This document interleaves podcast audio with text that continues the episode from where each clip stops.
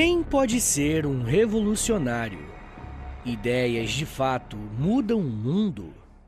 Essas são apenas algumas perguntas que podemos nos fazer quando estudamos com mais atenção a trajetória e a biografia de Friedrich Engels, um dos maiores teóricos do século XIX, que ficou muito famoso por trabalhar com Karl Marx. Muita gente brinca dizendo que o Engels era uma espécie de coadjuvante do Marx, mas isso não é verdade.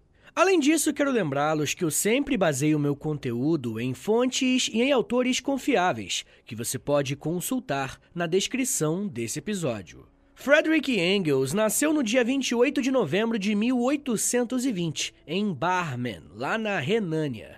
Nessa época, ainda não existia a Alemanha enquanto uma nação unificada. O que existia era uma confederação alemã, onde a Prússia era a principal força. Seu pai era Sir Frederick e ficou muito feliz porque a sua jovem esposa deu à luz ao primeiro filho deles. Com isso, ele achava que agora a empresa têxtil da família estava garantida para a próxima geração. E essa empresa, no caso, não era qualquer coisa não, tá? O Engels pai era o principal industrial dessa região. Eles tinham um verdadeiro império que passava de geração em geração. A prosperidade da família começou com a chegada de Johann Caspar, o bisavô do Engels, lá no Vale do Upper. Ele chegou na segunda metade do século XVIII. Portanto, dá para ter uma ideia que o Engels nasceu em um berço de ouro e não passou por muitas dificuldades. Se ele tinha uma certa estabilidade garantida pela grande riqueza da família, isso tinha muito a ver também com o contexto político da Europa. O ambiente prussiano em que o Engels nasceu, cresceu e desenvolveu seus trabalhos era bem mais próximo ao feudalismo do que da modernidade e de cidades mais desenvolvidas, com indústria para todos os lados. Em 1837, o seu pai expandiu o negócio, formando uma parceria com os irmãos Ermen para criarem uma empresa maior com fábricas em Manchester. E nesse mesmo ano, em Engelskirchen, lá na Alemanha, em 1841. Essa primeira fábrica em Manchester foi extremamente importante, tanto para a história da família Engels como para a história de Frederick individualmente. Estabelecer uma filial da empresa na Grã-Bretanha permitiu acessar o mercado consumidor inglês e, de quebra, ter acesso à tecnologia inglesa e às melhores máquinas daquele período. Com isso, o sobrenome Engels ficou conhecido em toda a Alemanha e no exterior, muito antes do Engels Jr. torná-lo sinônimo de marxismo e comunismo. Bobinas de algodão, fios de seda e outros produtos de costura já tinham o nome da empresa Hermann Engels Manchester e também a Hermann Engels Engelskirchen. E sim, os nomes são complicados. Mas enfim, gente, nessa época as empresas Engels batiam de frente, pelo menos em termos de fama e prestígio na Alemanha, com a Elberfeld da Bayer, que foi fundada em 1863, que acabou se tornando uma das maiores empresas químicas do mundo até o século XX. E sim, é a mesma que está até hoje aí. O seu pai, de acordo com os relatos da família, era um homem bastante rígido, mas no geral ele tinha um bom humor e era geralmente uma pessoa agradável. O jovem Engels parecia ter uma personalidade parecida. Durante as suas viagens de negócio pela Suíça, Itália e Inglaterra, o pai de Engels também gostava de ir ao teatro mas isso era visto como algo pecaminoso pelos pietistas, um grupo religioso ao qual pertenciam, e eles criticavam bastante o seu pai por isso. Apesar disso, a família Engels compensava, fazendo generosas doações para a igreja que eles frequentavam. O Engels tinha uma relação mais próxima com a sua mãe, a Elizabeth Franziska, bem mais do que com o seu pai. Ela parecia ser mais bondosa e menos severa que o seu pai, além de ser menos reservada que o velho Engels. A família viveu por muito tempo em uma casa em Bruchstrasse, onde Engels e os seus irmãos nasceram e onde eles passaram a maior parte da infância. Um fato curioso é que essa primeira casa acabou sendo destruída pelos bombardeios aliados em 1943. E no lugar foi colocada uma placa comemorativa, na qual está gravado abre aspas. Aqui ficava a casa onde o grande filho de nossa cidade, Frederick Engels, nasceu. Ele é o cofundador do socialismo científico. Fecha aspas. Sobre os seus primeiros anos de vida, infelizmente não temos muitos detalhes, mas sabemos que a sua mãe teve um papel fundamental, já que o seu pai estava ocupado com o seu negócio em crescimento e tinha pouco tempo para a família. Também por esse motivo, as crianças frequentemente passavam longos períodos com os avós maternos em Ram. E foi lá que o Engels construiu uma relação especial com o avô, que era diretor de uma escola secundária e costumava ler histórias clássicas para ele, além de ajudá-lo com as suas lições de casa. Em 1837, Frederick Engels iniciou a sua carreira comercial na empresa da sua família onde ele trabalhou em Barmen até 1838, quando foi enviado para Bremen aos 17 para trabalhar como escrituário para o agente de exportação do seu pai. Bremen era um importante ponto comercial que negociava com as Américas. E a cidade tinha uma perspectiva mais liberal e independente em comparação com outras regiões da Alemanha. Engels morava com um pastor, George Treviranus, que, apesar de ser bem religioso, não era muito rígido com Engels, permitindo que o jovem burguês absorvesse a vida cosmopolita da cidade. Ele leu obras, incluindo escritos de Jacob Green, um famoso filólogo e defensor do constitucionalismo, que havia sido forçado a emigrar devido à repressão política. Vale lembrar também que a região em que o Engels morava, a igreja tinha uma grande influência na sociedade, o que faz dessas atividades e leituras grandes sinais de rebeldia. Engels também se envolveu na leitura de panfletos liberais e se surpreendeu com a liberdade de expressão disponível em Bremen. E é mais ou menos nesse período que ele começa a ter contato com discussões políticas que estavam crescendo na Prússia. De um lado estavam os conservadores, que apoiavam a manutenção do status quo de um império monárquico e estamental. E do outro, tinham os liberais, que defendiam que a Prússia deveria passar por uma reforma, ou até uma revolução que deixasse o Estado aos moldes franceses pré-revolução burguesa.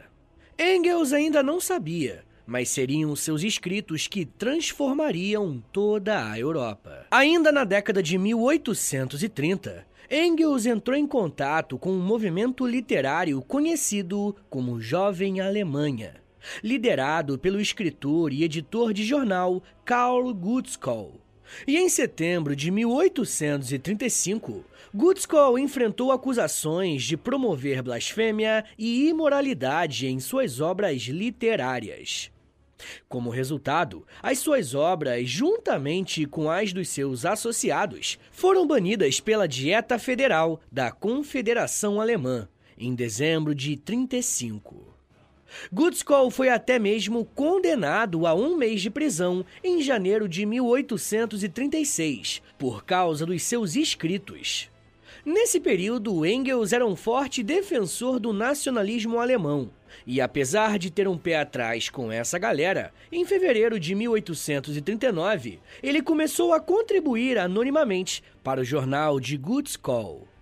Em um dos escritos para esse jornal, em 1839, Engels chama a atenção para sua visita à cidade de Wuppertal. Nessa carta, ele expõe o obscurantismo, a intolerância, o preconceito e o atraso que estão presentes na comunidade.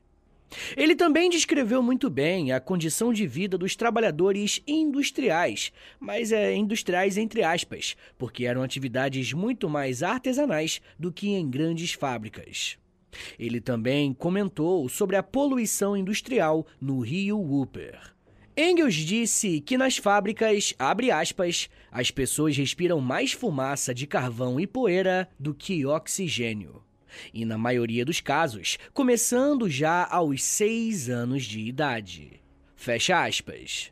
Segundo Engels, essa situação levava as pessoas ao consumo excessivo de álcool, e ele descreveu a classe trabalhadora como, abre aspas, pessoas totalmente desmoralizadas, sem residência fixa ou emprego definido, que saem dos seus esconderijos, montes de feno, estábulos, etc.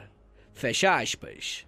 Algum tempo depois, em outro texto, ele menciona a greve de artesãos em Paris, no verão de 1840, que causou grande preocupação na imprensa alemã. Engels respondeu criticamente, argumentando que os perigos da agitação da classe trabalhadora contra os empregadores estavam sendo exagerados. Ele também falou que as condições dos trabalhadores em Paris eram diferentes das dos trabalhadores alemães e que o movimento operário na França estava bem mais avançado do que o da Alemanha. Engels também observou que na Alemanha prevaleciam a desmoralização e a emigração entre os trabalhadores. E essas experiências e observações contribuíram para a visão de Engels sobre as condições da classe trabalhadora e a necessidade de mudanças políticas e sociais em seu país e na Europa como um todo. Em 1841, ele saiu de Bremen, pois achava a vida muito tediosa na cidade pequena. De acordo com Engels, não havia nada para fazer além de, abre aspas, esgrimir, comer, beber, dormir e trabalhar pesadamente. Fecha aspas. Com isso, ele resolveu voltar a Barmen, mas também não demorou muito tempo até que se sentisse entediado de novo. Eu não julgo não, tá? Eu sou meio assim também. assim, em setembro de 1841, ele concordou com a demanda do Estado prussiano de que ele cumprisse as suas obrigações militares e ele se voluntariou para um ano de serviço na Guarda de Artilharia Real da Prússia. Ele então partiu para a capital prussiana, Berlim. Quando Engels chegou a Berlim, ele já tinha escrito e publicado cerca de 37 artigos, resenhas e outras contribuições literárias. Tudo isso antes de completar 21 anos. Ele se juntou a um grupo de jovens intelectuais, conhecidos como Jovens Hegelianos, que eram muito ligados ao jornalismo. Esse grupo de filósofos e intelectuais do século XIX foram influenciados pelas ideias do filósofo alemão Friedrich Hegel. E eles se dedicaram a criticar, reinterpretar e expandir as ideias de Hegel, aplicando a sua dialética e método filosófico a uma variedade de campos, incluindo política, religião e cultura. Entre eles havia um cara chamado Bruno Bauer, que saiu da Universidade de Berlim em 1839 e foi trabalhar em Bonn. O nome de Bauer é importante aqui porque ele é uma das pontes entre o Marx e o Engels. E se você já ouviu o episódio que eu fiz sobre o Karl Marx, você vai ver que o Bauer também é citado lá. Inclusive, eu acho que é uma ótima complementação a esse episódio aqui que você ouça o do Karl Marx, beleza? Ele tá aqui no feed do História Meia Hora e é só você ouvir depois que você terminar esse daqui, beleza? Mas enfim, gente, apesar de terem interesses em comum, Marx e Engels ainda tinham aspirações diferentes. Enquanto o primeiro estava atrás de uma vida acadêmica, Engels persistia na via jornalística. Mas Marx e Engels falavam a mesma língua no que se referia a uma ala política que estava inclinada a uma busca por mudanças. Na verdade, o apelo de Engels por uma política do ato e a sua simpatia pela ação revolucionária direta na França o colocou bem à esquerda do movimento jovem hegeliano. Isso o tornou uma figura mais política e mais radical do que o próprio Marx, que estava imerso em problemas filosóficos em que as implicações políticas ainda não estavam totalmente claras.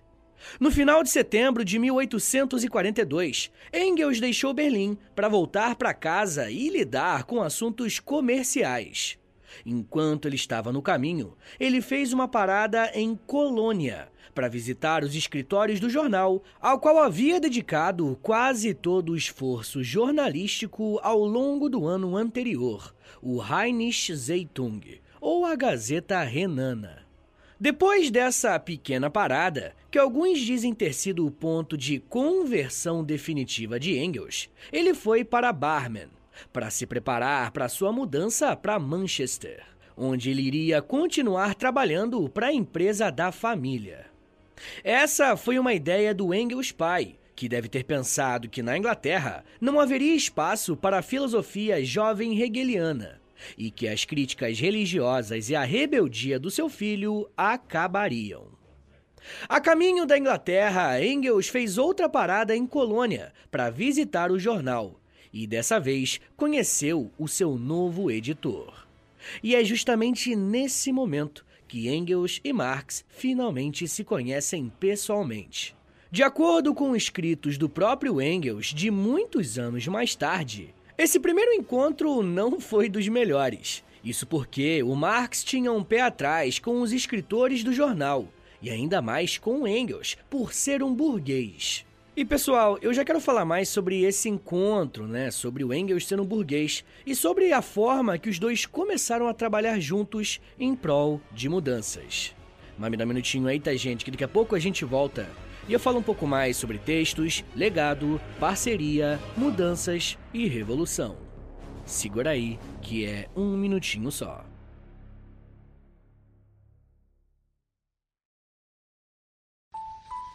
Eu sempre sonhei em poder viver de criação e de educação. E graças ao apoio de vocês lá no Apoia-se, isso se tornou realidade. Entre em apoia.se barra História em Meia Hora, que com 10, 20 ou 30 reais por mês, você não só contribui para esse trabalho continuar acontecendo, como também recebe recompensas exclusivas para os apoiadores. Com 10, você tem acesso a um podcast semanal exclusivo. Eu me aprofundo em um tema de um dos episódios da semana e envio diretamente para o seu e-mail através do Apoia-se. Já tem mais de 70 episódios por lá e você vai receber acesso a todos eles. Além do podcast exclusivo, com 20 reais, você também recebe acesso ao nosso Clube do Livro. Todo mês nós lemos um livro sobre história e conversamos no grupo do Telegram. E depois de 30 dias, fazemos uma call no Zoom para compartilharmos as nossas impressões. E com 30, além das recompensas anteriores, eu te adiciono no meu Amigos Próximos no Instagram, onde publico conteúdos diários com curiosidades históricas, tanto no arroba História em Meia Hora, quanto no arroba Prof. Vitor Soares. E se você tiver alguma dúvida sobre o apoio, é só entrar em contato comigo pelo e-mail historiaemmeiahora.gmail.com apoia.se barra História em Meia Hora. É apoia.se barra História em Meia Hora. Valeu, gente!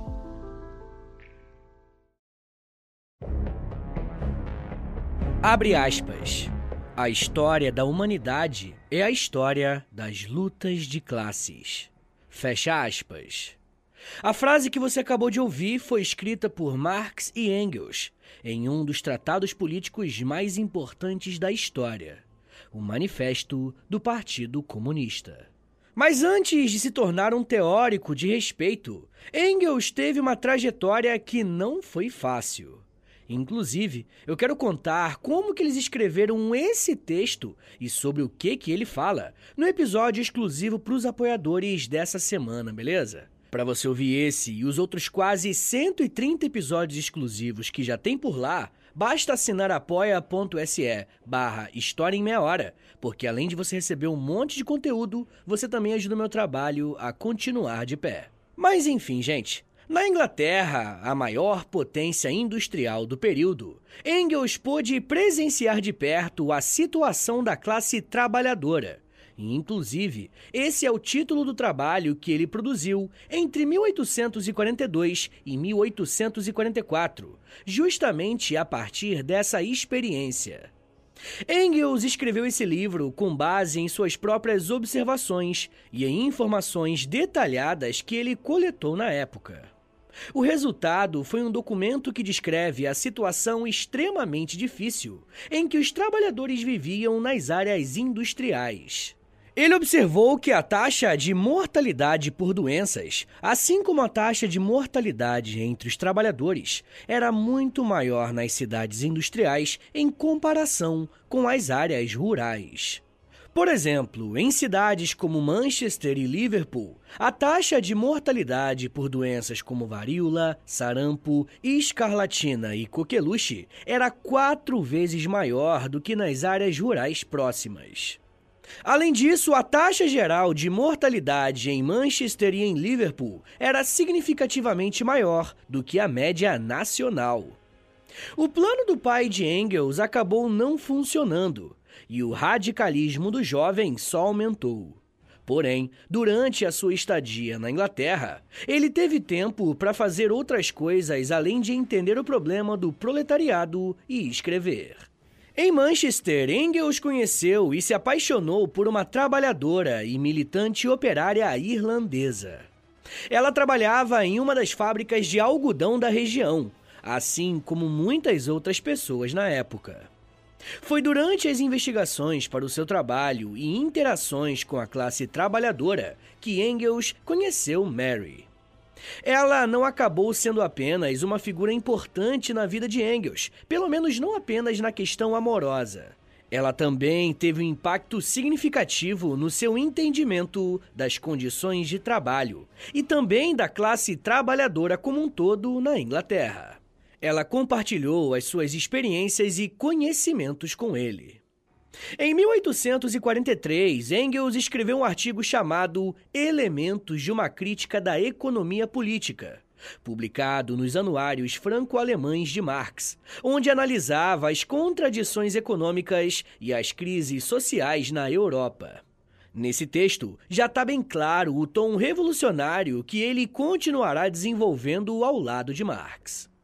Nessa obra, Engels argumentava que a raiz do processo de alienação sofrido pelos desfavorecidos sob o sistema capitalista era a propriedade privada, que deveria desaparecer para pôr fim à ganância e à exploração humana. Dois anos depois de publicar esse texto, em 1845, ele publicou o livro já mencionado, A Situação da Classe Trabalhadora na Inglaterra.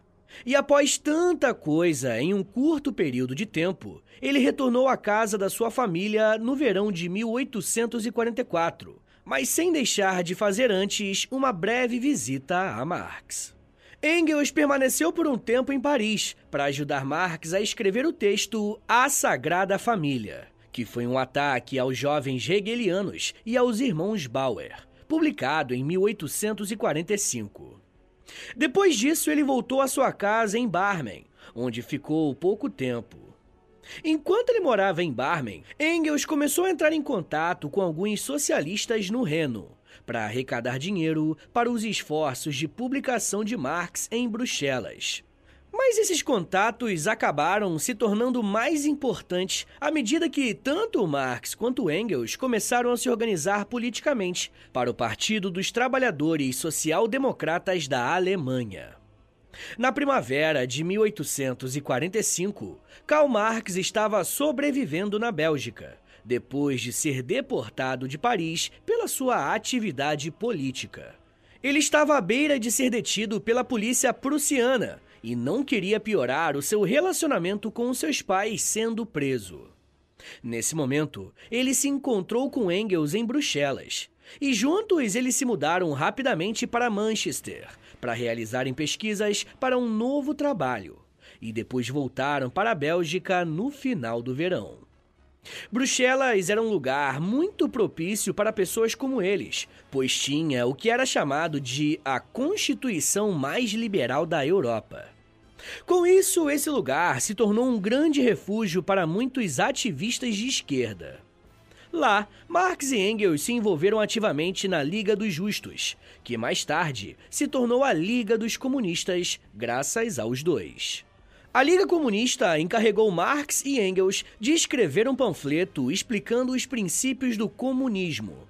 E isso acabou se tornando o Manifesto do Partido Comunista, que foi publicado pela primeira vez no dia 21 de fevereiro de 1848. Após a publicação, a Liga mudou de nome para a Liga dos Comunistas, ao mesmo tempo em que abandonou o seu antigo lema Todos os homens são irmãos, em favor da famosa frase Trabalhadores do mundo univos. A escrita desse manifesto está inserida em um contexto de transformações. No dia 23 de fevereiro de 1848, os trabalhadores parisienses se rebelaram. Uma revolução se espalhou pela Europa, na Itália, na Hungria, em 13 de março em Viena e em 18 de março em Berlim. As demandas dos revolucionários pediam o fim dos regimes absolutistas, a concessão de uma constituição e também, na Hungria e na Itália, o fim da dominação estrangeira e a formação de estados nacionais liberais. E nessa confusão toda, enquanto ele esteve na França com Marx, ele colaborou com a escrita do que ficou conhecido como Reivindicações do Partido Comunista Alemão nas quais pediam a formação de uma república alemã, uma moeda única, o fim dos privilégios feudais, reforma agrária, nacionalização de bancos, transporte e minas, um imposto progressivo e a separação entre Estado e Igreja. Depois disso, os dois foram para a Colônia, lá na Alemanha, e lá eles fundaram a Nova Gazeta Renana. Engels escreveu para esse jornal, onde ele criticava a timidez da burguesia alemã, que dizia estar pronta para trair a revolução com medo das demandas dos trabalhadores e do perigo de que a reação real esmagasse as revoluções polonesa, tcheca e húngara com o seu exército. No final das contas, a revolução que se espalhava pela Europa foi intensamente reprimida. No início de 1849, Engels estava novamente em Colônia.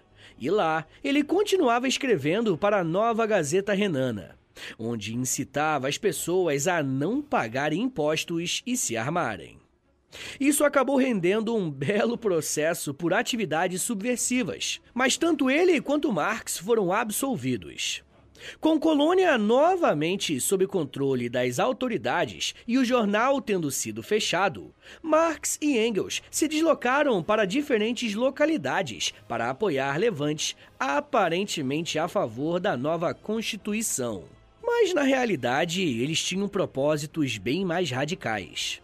Convencidos de que o único lugar onde uma revolta bem-sucedida ainda poderia surgir era em Baden e no Palatinado, Engels foi para lá com Marx. Desesperado pela falta de espírito revolucionário, Marx deixou a área e voltou para Paris. Quando Engels estava prestes a fazer o mesmo, um oficial prussiano rebelado, Augusto Willet, liderando uma coluna de 800 trabalhadores e estudantes, ofereceu um cargo de ajudante que ele decidiu aceitar. Engels participou de vários confrontos, mas os revolucionários acabaram sendo derrotados pelas forças prussianas, que eram muito mais numerosas. Os remanescentes das forças revolucionárias se retiraram para a Suíça. E com essa pá de cal sobre a revolução que ele tanto almejava, ele decide se juntar a Marx, que havia se mudado para a Inglaterra. Lá, Engels residiu pelos 40 anos seguintes. Durante a sua estadia em Manchester, Engels escreveu muitas obras sobre assuntos diversos, mas por um tempo ele teve um grande interesse por questões militares, talvez pelas experiências recentes em sua vida. Com o tempo, ele se tornou um famoso comentarista dos conflitos da época, como a Guerra da Crimeia e a Guerra Franco-Prussiana. Durante essa última, ele previu com uma impressionante precisão a evolução do conflito. Isso acabou gerando o apelido de O General, que perdurou na comunidade socialista. De volta a Manchester, na fábrica onde havia trabalhado e mais tarde se tornou coproprietário, Engels enfrentou um dilema. Ele percebeu que a única maneira de financiar as pesquisas de Marx era fazer as pazes com a sua família e voltar a tocar as empresas do pai. Foi isso que ele acabou fazendo pelas próximas décadas, mesmo odiando profundamente. Inicialmente, o acordo com seu pai deveria ser temporário, até que o Engels encontrasse uma outra fonte de renda. Mas como essas coisas nunca saem como planejado, ele acabou ficando nessa por 20 anos, de 1850 a 1870. Apesar de Marx ficar em Londres, a sua colaboração com Engels permaneceu estreita, com correspondência quase diária. Engels não apenas apoiava financeiramente Marx e a sua família, mas também escrevia artigos jornalísticos quando Marx não estava muito afim. Desejando sair do seu contrato com a empresa familiar, Engels negociou a sua saída da empresa em troca de uma grande quantia de dinheiro para se sustentar como rentista e continuar financiando as atividades de Marx e o apoio à sua família. Ele realmente queria se livrar daquilo, então ele aceitou uma oferta menor do que ele esperava, mas finalmente conseguiu sair. Em seguida, ele se mudou para Londres no verão de 1870, tornando a sua colaboração com Marx ainda mais intensa, até a morte de Marx em 1883.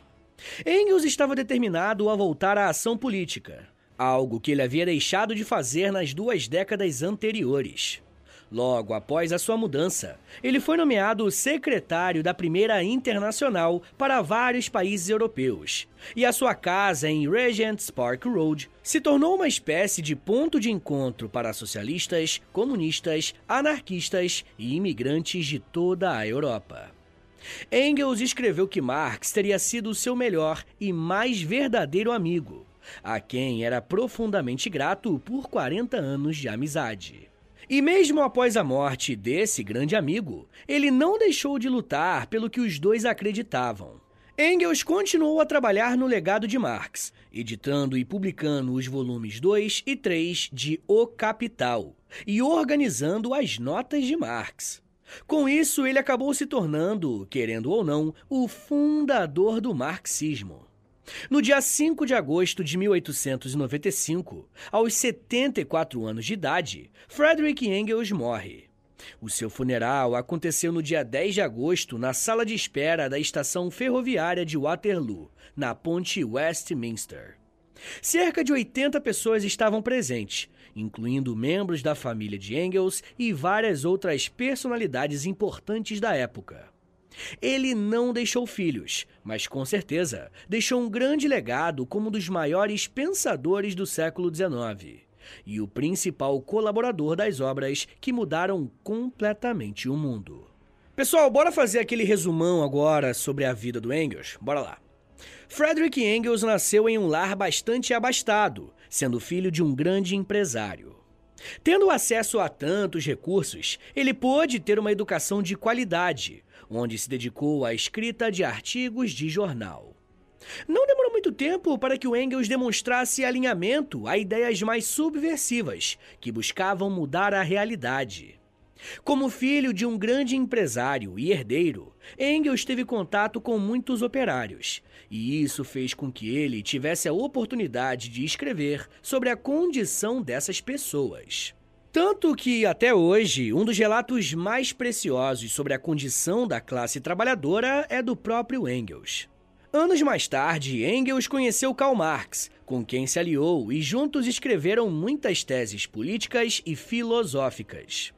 Foi através do trabalho dessa dupla que a teoria política se aliou à prática, e com isso diversas revoluções foram iniciadas, tanto no período em que eles viveram quanto décadas depois.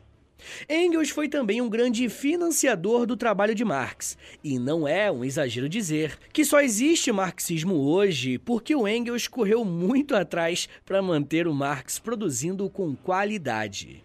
Se para muitos Frederick Engels é apenas um coadjuvante para o campo marxista e das ciências humanas em geral, para outros, ele foi alguém que soube usar os seus privilégios para fundamentar uma das teorias políticas mais influentes dos últimos tempos.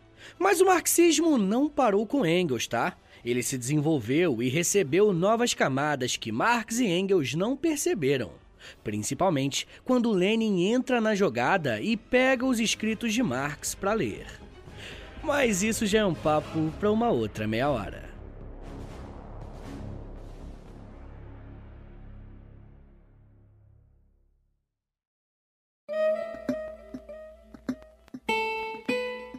Senhor Senhores, muito obrigado por terem vindo até aqui. Meu nome é Vitor Soares e sou professor de História. E você acabou de ouvir o História em Meia Hora. Rapaziada, dá uma moralzinha aí, compartilha esse episódio, por favor. Posta nos stories do Instagram e aí me marca no arroba História em Meia Hora. Ou você pode também postar no Twitter e aí você me marca no arroba H30podcast, que aí eu já te mando uma mensagem agradecendo, tá bom? Se você gosta do História em Meia Hora, se você quer ver esse podcast por muito tempo de pé ainda, toda quarta e todo sábado, lançando episódio novo, bonitinho, dá uma chance pro nosso apoia-se, rapaziada. Por favor, entre em apoia.se barra História em Meia Hora, porque lá tem quase 100 episódios exclusivos para quem apoia. E claro, né, quando você apoia hoje, você tem acesso a todos eles. E todos os que vão sair enquanto você for apoiador, tá bom? Também tem Clube do Livro, tem conteúdo diário no Instagram, depende do nível lá, né, do, do plano que você assinar lá no Apoia-se, beleza? Mas claro, né? Eu só quero que você assine caso você queira e possa ajudar, tá bom?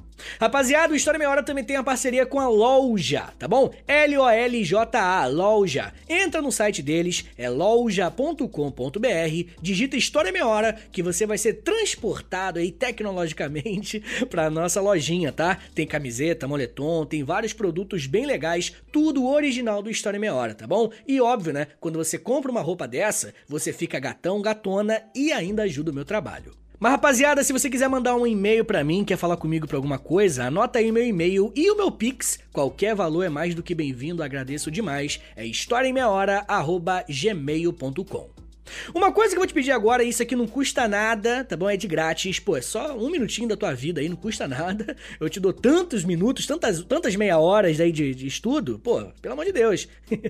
Dá uma moralzinha aí, clica no, no perfil do Spotify, aí do História Meia Hora, clica em cinco estrelinhas para você avaliar o nosso podcast em cinco estrelinhas. Depois você clica em seguir e por último você clica no sininho, que o sininho vai enviar uma notificação pro seu celular quando tiver episódio novo. Eu também quero te convidar a conhecer o meu outro podcast, é o História pros Brother, que eu faço com Alexandre Níquel. Também é de história, mas é mais de humor, hein? Pelo amor de Deus. é uma pegada um pouco diferente daqui, tá bom?